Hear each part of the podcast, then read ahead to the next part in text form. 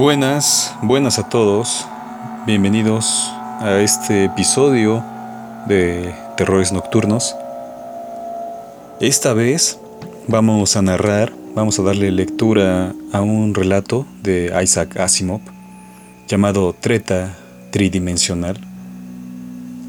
Y básicamente este relato es un relato breve. Este relato no es común en la literatura de Asimov ya que es escritor, se le recuerda por sus cuentos de ciencia ficción.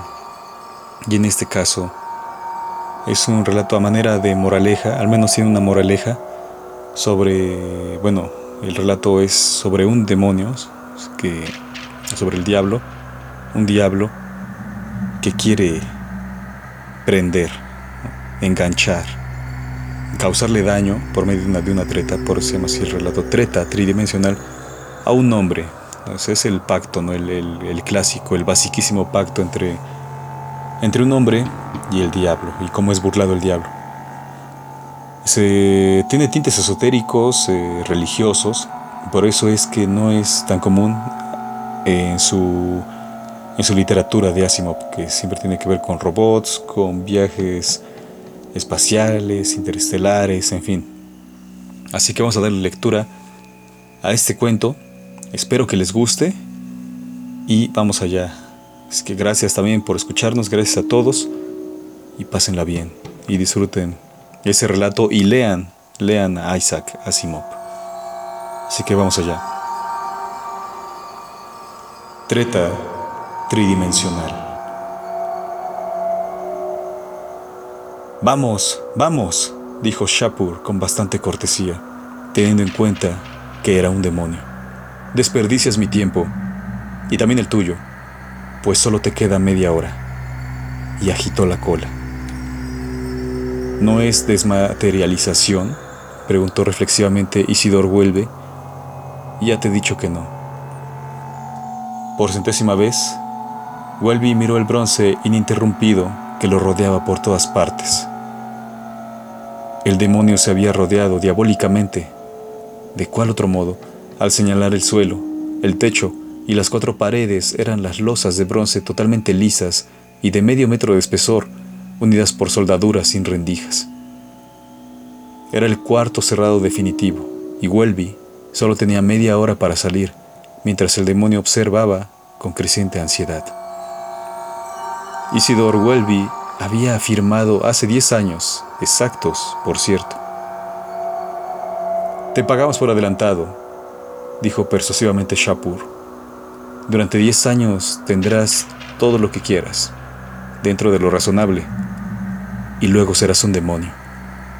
Serás uno de nosotros, con un nuevo nombre de potencia demoníaca y muchos otros privilegios. Ni siquiera te darás cuenta que estás condenado. Y, si no firmas, quizá igual termines en el fuego, de cualquier modo. Nunca se sabe. Mírame a mí, por ejemplo. No me va tan mal. Firmé. Tuve mis 10 años y aquí estoy. Nada mal. ¿Por qué estás tan ansioso por mi firma si, de todos modos, puedo ser condenado? Le preguntó Welby. No es tan fácil reclutar cuadros de mando para el infierno, explicó el demonio, con un encogimiento de hombros que intensificó levemente el tenue aroma a dióxido de azufre que impregnaba el aire.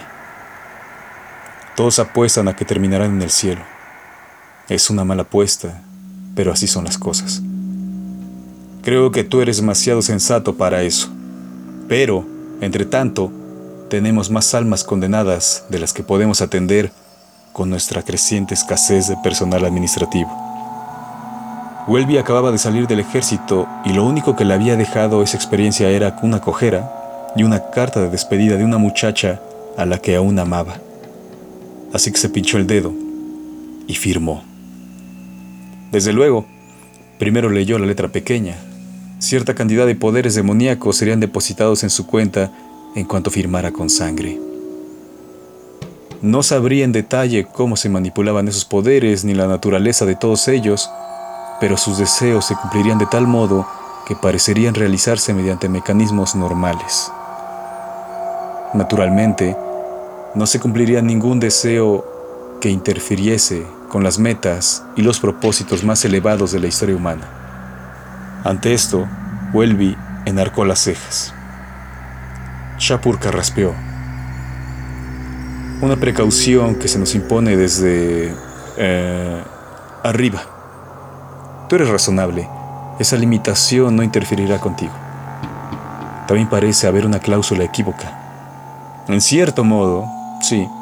A fin de cuentas, tenemos que verificar tu aptitud para el puesto. Como ves, estipula que se te exigirá la realización de una tarea que tus poderes demoníacos se facilitarán muchísimo. No podemos revelarte ahora a qué se refiere, pero tendrás 10 años para estudiar la naturaleza de tus poderes. Considéralo una especie de requisito de ingreso. ¿Y si no apruebo el examen? En ese caso, dijo el demonio, será solo un alma condenada común. Y, como era un demonio, sus ojos emitieron un destello humeante y los dedos de sus arpas temblaron como si ya los hubiera hundido en las entrañas del otro. Pero añadió suavemente, vamos, será un examen sencillo. Preferimos que seas uno de los nuestros y no simplemente una tarea más. Welby, pensando melancólicamente en su amada inalcanzable, no dio mucha importancia a lo que ocurriría al cabo de diez años y firmó. Pero los diez años pasaron deprisa. Isidor Welby siempre se mostró razonable, como había predicho el demonio. Y las cosas marcharon bien. Welby aceptó un empleo y, como se hallaba en el sitio adecuado en el momento preciso y siempre decía las palabras precisas al hombre adecuado, pronto lo promovieron a su puesto de gran autoridad.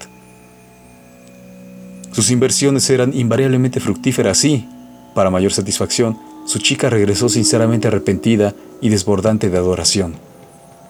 Tuvo un matrimonio feliz y fue bendecido con cuatro hijos, dos varones y dos niñas, todos brillantes y educados. Al cabo de diez años estaba en la cumbre de la autoridad, reputación y fortuna, mientras que su esposa crecía en belleza a medida que maduraba. Y, a los diez años, exactos, por cierto, de la firma del pacto, se despertó para encontrarse no en su dormitorio, sino en una horrenda cámara de bronce de pasmosa solidez, sin más compañía que un ávido demonio.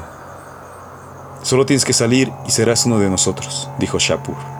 Es lógico y factible si usas tus poderes demoníacos, siempre que sepas exactamente qué estás haciendo. Y ya deberías saberlo. Mi familia se preocupará por mi desaparición, objetó Welby, empezando a arrepentirse. Hallarán tu cadáver, lo consoló el demonio. Parecerá que has muerto de un ataque cardíaco y tendrás unas bonitas exequias. El pastor dirá que fuiste al cielo y nadie desmentirá sus palabras. Vamos, Welby, tienes hasta el mediodía. Welby, que sin pensarlo se había preparado para ese momento durante diez años, sentía menos pánico del que debía esperar. Miró en torno, reflexivamente. El cuarto está totalmente cerrado, no hay aberturas secretas, no hay ninguna abertura ni en las paredes, ni en el suelo, ni en el techo, le confirmó el demonio, con orgullo profesional por su obra. Ni en las juntas, ni en ninguna superficie. ¿Te das por vencido? No, no, dame tiempo. Vuelve y se devanó los sesos. La atmósfera del cuarto no estaba enrarecida. Incluso parecía como si el aire circulara. Tal vez el aire entrara en el cuarto desmaterializándose para atravesar las paredes. Tal vez el demonio había entrado por desmaterialización y tal vez él pudiera irse del mismo modo. Lo preguntó. El demonio sonrió con burla. La desmaterialización no es uno de tus poderes. Ni yo lo usé para entrar. ¿Estás seguro? Yo he creado este cuarto, declaró el demonio con orgullo, especialmente para ti. ¿Y entraste desde fuera? Sí. ¿Con poderes demoníacos razonables que yo también poseo? Exacto. Vamos, seamos precisos. No puedes desplazarte a través de la materia, pero puedes moverte en cualquier dimensión mediante un simple esfuerzo de voluntad. Puedes moverte hacia arriba, hacia abajo, a derecha, a izquierda, oblicuamente y demás, pero no puedes atravesar la materia. Welby siguió pensando mientras Shapur insistía en la inconmovible solidez de las paredes, el suelo y el techo de bronce, en los que no había una sola rendija. Resultó obvio para Welby que Shapur, por mucho que creyese en la necesidad de reclutar cuadros de mando, apenas podía contener su deleite demoníaco ante la posibilidad de contar con un alma condenada común para divertirse. Al menos, observó Welby, en un penoso intento filosófico, tendré diez años felices que recordar. Sin duda es un consuelo, aun para un alma condenada al infierno. En absoluto, el infierno no sería infierno si permitieran consuelos. Todo lo que se gana en la tierra, mediante pactos con el diablo, como en tu caso o en el mío, es exactamente lo que uno podría haber ganado si ese pacto se hubiera trabajado con empeño y plena confianza en... Eh, arriba. Por eso, esos tratos son realmente demoníacos. Soltó una risotada hueca y jovial. ¿Quieres decir que mi esposa habría regresado a mí aunque yo no hubiera firmado el contrato? preguntó el indignado Welby. Tal vez todo lo que ocurre es voluntad de... Eh, arriba. Nosotros no podemos hacer nada para alterar eso. La congoja del instante debió de agudizar el ingenio de Welby, pues fue entonces cuando se desvaneció, dejando vacía la habitación, a excepción del sorprendido demonio.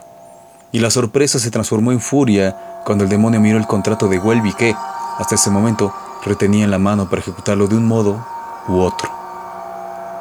A los 10 años, exactos por cierto, de la firma del pacto entre Isidor Welby y Shapur, el demonio entró en la oficina de Welby, hecho una furia. ¡Oye! Welby apartó los ojos de su trabajo, muy sorprendido. ¿Quién eres tú? Sabes muy bien quién soy. En absoluto, negó Welby. El demonio miró al hombre de hito en hito. Veo que dices la verdad, pero no distingo los detalles. De inmediato inundó la mente de Welby con los acontecimientos de los últimos diez años. Oh, sí, dijo Welby. Puedo explicarlo. Desde luego, pero ¿estás seguro de que nadie nos interrumpirá? Nadie, rezongó el demonio. Yo estaba sentado en ese cuarto cerrado de bronce y... Eso no importa, interrumpió el demonio. Quiero saber. Por favor, déjame contarlo a mi manera. El demonio cerró las zarpas y sudó dióxido de azufre hasta que Welby tosió con aire dolorido. Si te alejaras un poco, le pidió Welby. Gracias. Pues bien, yo estaba en aquel cuarto cerrado de bronce y recordaba que tú insistías en que las cuatro paredes, el suelo, el techo, no tenían ninguna rendija. Me pregunté por qué lo especificabas. ¿Qué más había, además de paredes, suelo y techo? Habías definido un espacio tridimensional totalmente cerrado. Y eso era tridimensional. El cuarto no estaba cerrado en la cuarta dimensión, no existía indefinidamente en el pasado. Tú dijiste que lo habías creado para mí. Así que, si viajaba hacia el pasado, eventualmente hallaría un punto de tiempo donde el cuarto no existiría y, entonces, habría escapado. Más aún, dijiste que yo podía desplazarme en cualquier dimensión y, ciertamente, el tiempo se puede considerar una dimensión. En todo caso, en cuanto decidí desplazarme hacia el pasado, me hallé retrocediendo en el tiempo a gran velocidad y, de pronto, ya no había bronce alrededor. Me imaginaba todo eso, exclamó el angustiado Shapur. No podías escapar de otra manera. Lo que me preocupa es tu contrato. No eres un alma condenada común, de acuerdo, es parte del juego. Pero al menos deberías integrarte en los cuadros directivos. Para eso te pagaron. Y si no te entrego, abajo estaré en un gran lío. Welby se encogió de hombros. Lo lamento por ti, desde luego, pero no puedo ayudarte. Debiste de crear el cuarto de bronce inmediatamente después de que firmara el papel, pues cuando salí del cuarto me hallé en ese punto del tiempo en el que yo hacía un trato contigo. Allí estabas de nuevo, y allí estaba yo. Me acercabas el contrato junto con el punzón para que me pinchara el dedo. Por cierto, como había retrocedido en el tiempo, mi recuerdo de aquello que se estaba transformando en un futuro se disipaba, solo que, al parecer, no del todo. Cuando me acercaste el contrato, de pronto tuve un mal presentimiento. No recordaba el contrato, pero tuve un mal presentimiento, así que no firmé. Rechacé la oferta. Shapur apretó los dientes. Debía haberlo sabido. Si los patrones de probabilidad afectaran a los demonios, me habría desplazado contigo hacia ese nuevo mundo probable. Tal como están las cosas, solo puedo decir que has perdido los 10 años felices con que te pagamos. Es un consuelo, y al final te pillaremos. Ese es otro consuelo. Pero hay consuelos en el infierno, replicó Welby. Durante los diez años que he vivido ahora, no he sabido lo que podría haber obtenido. Pero, ya que has puesto el recuerdo de esos diez años que pude haber vivido en mi mente, recuerdo que en el cuarto de bronce me dijiste que los pactos demoníacos no podían dar nada que no se pudiera obtener trabajando con empeño y confianza en arriba. He trabajado con empeño y he confiado. Volvió los ojos hacia la fotografía de su bella esposa y sus cuatro hijos, y luego recorrió con la vista la lujosa elegancia de su oficina. Y tal vez escape del infierno. Eso trasciende tu poder de decisión. Y el demonio, con un aullido horrible, se esfumó para siempre.